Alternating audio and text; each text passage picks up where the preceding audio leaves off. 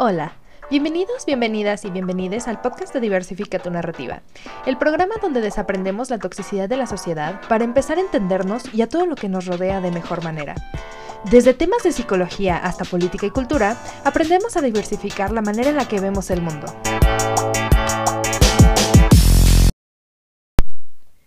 Si alguna vez han dicho alguna opinión poco popular en redes sociales, han opinado sobre algo o simplemente se han detenido más de dos veces en subir un post, por este miedo o por percibir siempre está esta vocecita dentro de nuestras cabezas diciendo, mmm, sí, es que eso necesita pasar por otras cinco revisiones antes de que alguien nos ataque por haberlo subido. Seguramente podrán resonar mucho con el episodio de hoy. Y quizá esto sea como super niche, pero me pondré de ejemplo porque ya hace rato que no lo, no hago un self-roasting. Y yo soy creadora de contenido en redes. Evidentemente el podcast es uno de muchos. Eh, pertenezco a varias comunidades de redes sociales en distintos, pues distintas ramas. Y la verdad es que he estado activa en redes desde hace 10 años, lo cual no es sano. Pero, evidentemente tengo demasiada experiencia en sufrir estas críticas por haber subido cosas. Y obviamente también he tenido a muchas personas mandándome mensajes de odio, queriendo decirme que lo que yo opino es poco woke, poco amigable o poco acorde a la narrativa del dinamismo social actual. Y hace algunos episodios hablamos de este proceso de desaprender y reaprender narrativas. Así que eso lo vamos a retomar un poco el día de hoy. A veces nos vamos a topar con gente que no está de acuerdo con nosotras, nosotros, nosotres. Nos presenta un punto de vista y nos presenta con información o nosotros, nosotras, nosotres hacemos nuestra propia investigación y cambiamos de opinión. ¿Por qué? Porque este es el proceso que justamente ya habíamos hablado de desaprender y reaprender. Pero la verdad es que este concepto de desaprender y reaprender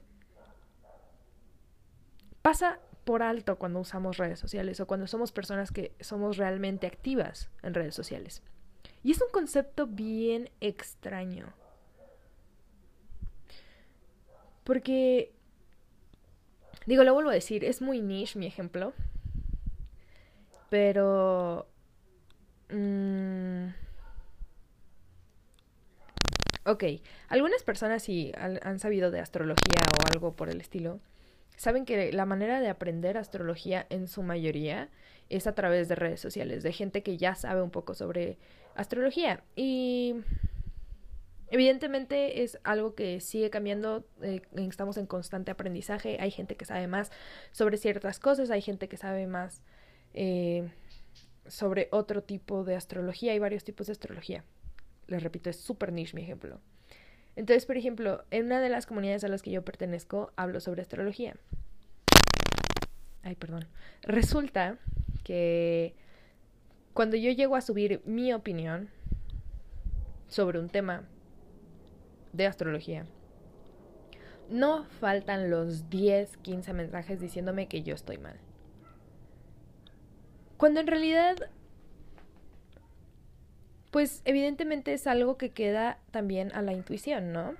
Y a la comprensión y al nivel de aprendizaje que tiene cada persona. La interpretación de una persona de la información es distinta a la otra. Entonces, eh, siempre que se sube contenido sobre este tipo de cosas, existe la otra interpretación. Llegó un punto donde, pues ya cada vez que subo contenido a redes sociales, tengo que poner un disclaimer diciendo esta es mi propia interpretación a partir de mis experiencias, a partir de mi conocimiento. Y aún así la gente no lee el disclaimer y aún así la gente ataca. La verdad es que el bullying, hablar mal de otros y repartir odio contra una persona por haber cometido errores o por no estar bajo la misma narrativa que otra persona, no es activismo. Es el rebranding del bullying. Y lo voy a volver a decir. Say it again and louder for the people in the back. El bullying. Hablar mal de otras personas y repartir odio contra otros por haber cometido errores o por haberse desdicho de alguna opinión que tenían en el pasado, pero haber crecido de esa opinión, no es activismo, es el rebranding del bullying. Y es que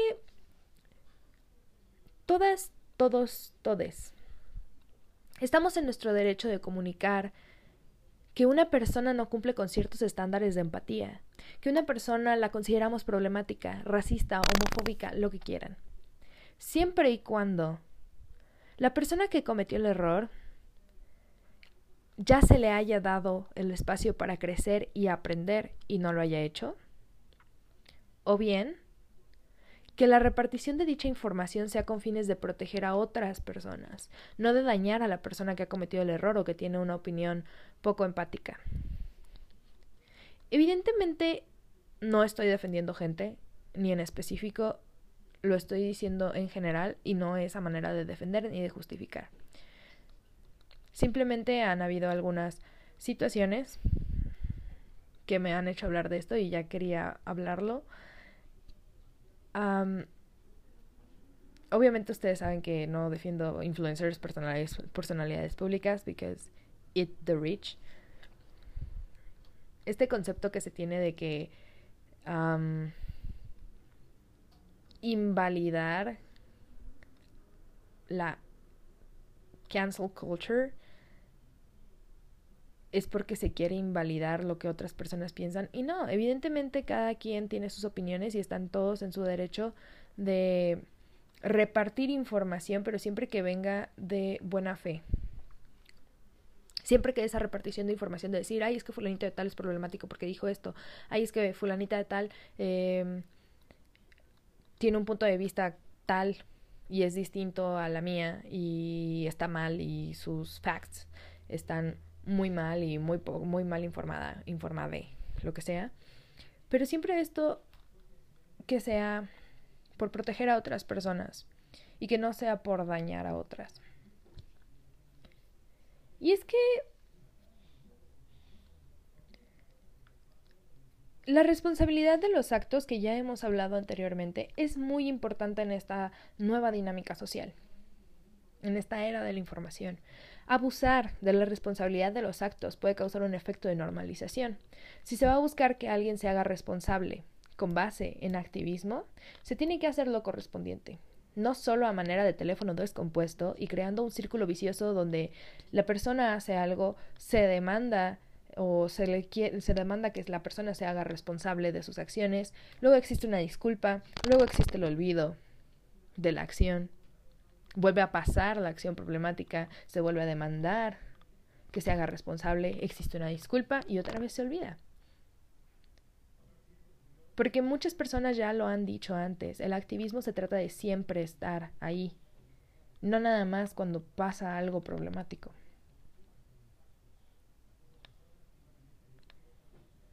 La verdad es que hay que darle a la gente el espacio y el tiempo de aprender. Así como todos, todas, todes, tenemos un continuo proceso de aprendizaje en privado, algunas personas que nos dedicamos a estar en redes sociales, este proceso de aprendizaje lo vivimos, pero lo vivimos en línea, en las redes sociales, donde la gente se entera de nuestro proceso de aprendizaje, pero la gente que demanda de manera tóxica la responsabilidad de actos, también tiene un problema de falta de empatía. De falta de empatía de proveer a las personas que también estamos en proceso de aprendizaje continuo este espacio para aprender.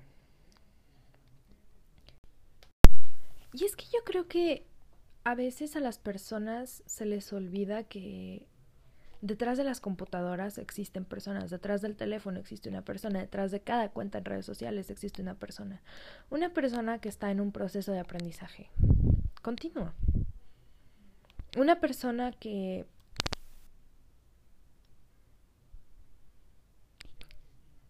que es humana, que comete errores, que aprende de esos errores. Evidentemente también hay personas que cometen errores y no aprenden de esos errores y esas personas son las que merecen sí ser, entre comillas, canceladas.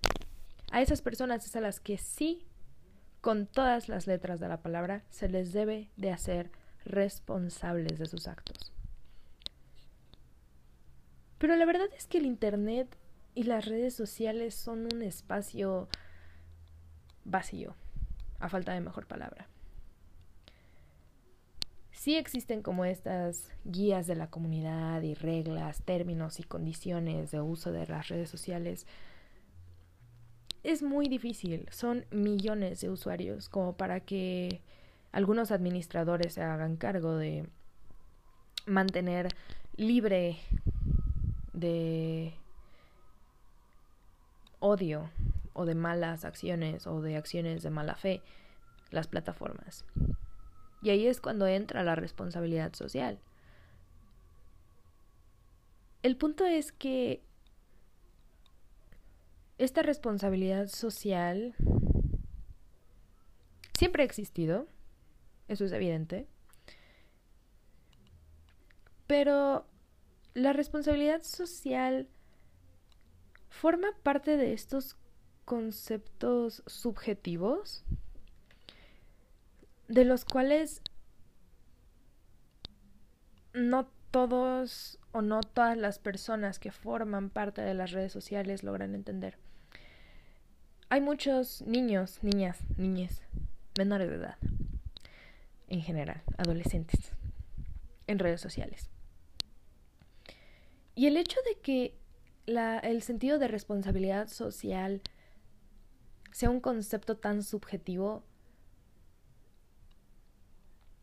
los vuelve casi incomprensibles. ¿Incomprendibles? No sé hablar. Es muy difícil para un menor de edad que todavía le falta desarrollarse y comprender de mejor manera cómo funcionan las dinámicas sociales y aprender ellos a, vaya, el self-promoting del podcast, a diversificar sus narrativos, su narrativa, es muy difícil para ellos completamente entender el sentido de la responsabilidad social. Y es que, pues como adolescentes todavía son personas muy jóvenes, apenas están construyendo su propia narrativa. Si apenas están construyendo su propia narrativa, es muy difícil para ellos poder desaprender su propia narrativa para poder aprender otras. Evidentemente hay excepciones a la regla, claro. No se engloba todo el mundo aquí. Cada quien tiene sus propios procesos de aprendizaje, de desaprender y de reaprender. Pero justo la justicia social y la responsabilidad social es un concepto tan subjetivo que requiere de diversificar la manera en la que vemos el mundo para poder comprenderla. Y los niños, los adolescentes, los menores de edad, las, los, les menores de edad, todavía no adquieren este sentido de conceptualización subjetiva. Y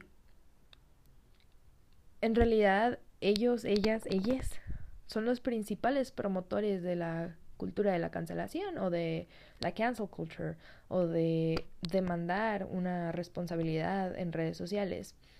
No tiene nada de malo que alcen su voz.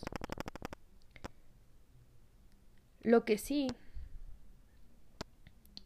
y, y lo digo aquí así tal cual, me voy a informar más sobre ello de manera psicológica. Pero justo es el rebranding del bullying. Así como los niños, las, las niñas, les niñes, tendían antes a hacer bullying por cualquiera de las razones que fuesen en persona, el acceso a las redes sociales que tienen y la poca capacidad de entendimiento de distintas narrativas que no son las propias, pues se esconden bajo la máscara de activismo social y empiezan a cancelar gente. Al derecho y al revés. Evidentemente no me estoy refiriendo aquí a personalidades grandes, sino que, por ejemplo, justo lo que les decía, si yo publico algo en redes sociales y de repente alguien va y me llena mi ask de, o mis DMs de cosas diciéndome, ay, es que eso es súper poco woke, es que no sabes de lo que hablas, es que no sé qué, infórmate y no sé qué y no sé cuánto. Y es como... Sí, o sea, evidentemente pudo no haber sido o pudo ser poco sensible lo que dije y a lo mejor ofendí a algunas personas, pero la verdad es que demandar la responsabilidad de los actos, la responsabilidad de las palabras, no corresponde a nada. O sea, nosotros que estamos del otro lado de la pantalla, que creamos contenido a los que se nos acusa de estas cosas, pues también tenemos el derecho de sí hacernos responsable de nuestros actos, de nuestras palabras, pero bajo nuestros propios términos. Tenemos el derecho de que se nos brinde este espacio seguro de, de aprendizaje y de crecimiento y entonces volvernos responsables de nuestras acciones y de nuestras palabras. Y evidentemente, o sea, como lo decía antes, si si se va a hacer un activismo social a través de la cultura de la cancelación, de la cancel culture, tiene que ser como todo activismo, tiene que ser constante, tiene que ser 24/7, no puede ser nada más cuando una persona es problemática durante algunos días, durante algunas semanas, durante algunos meses. Tiene que ser constante y tiene que pasar a otras instancias. No nada más a andar vociferando que la persona es problemática.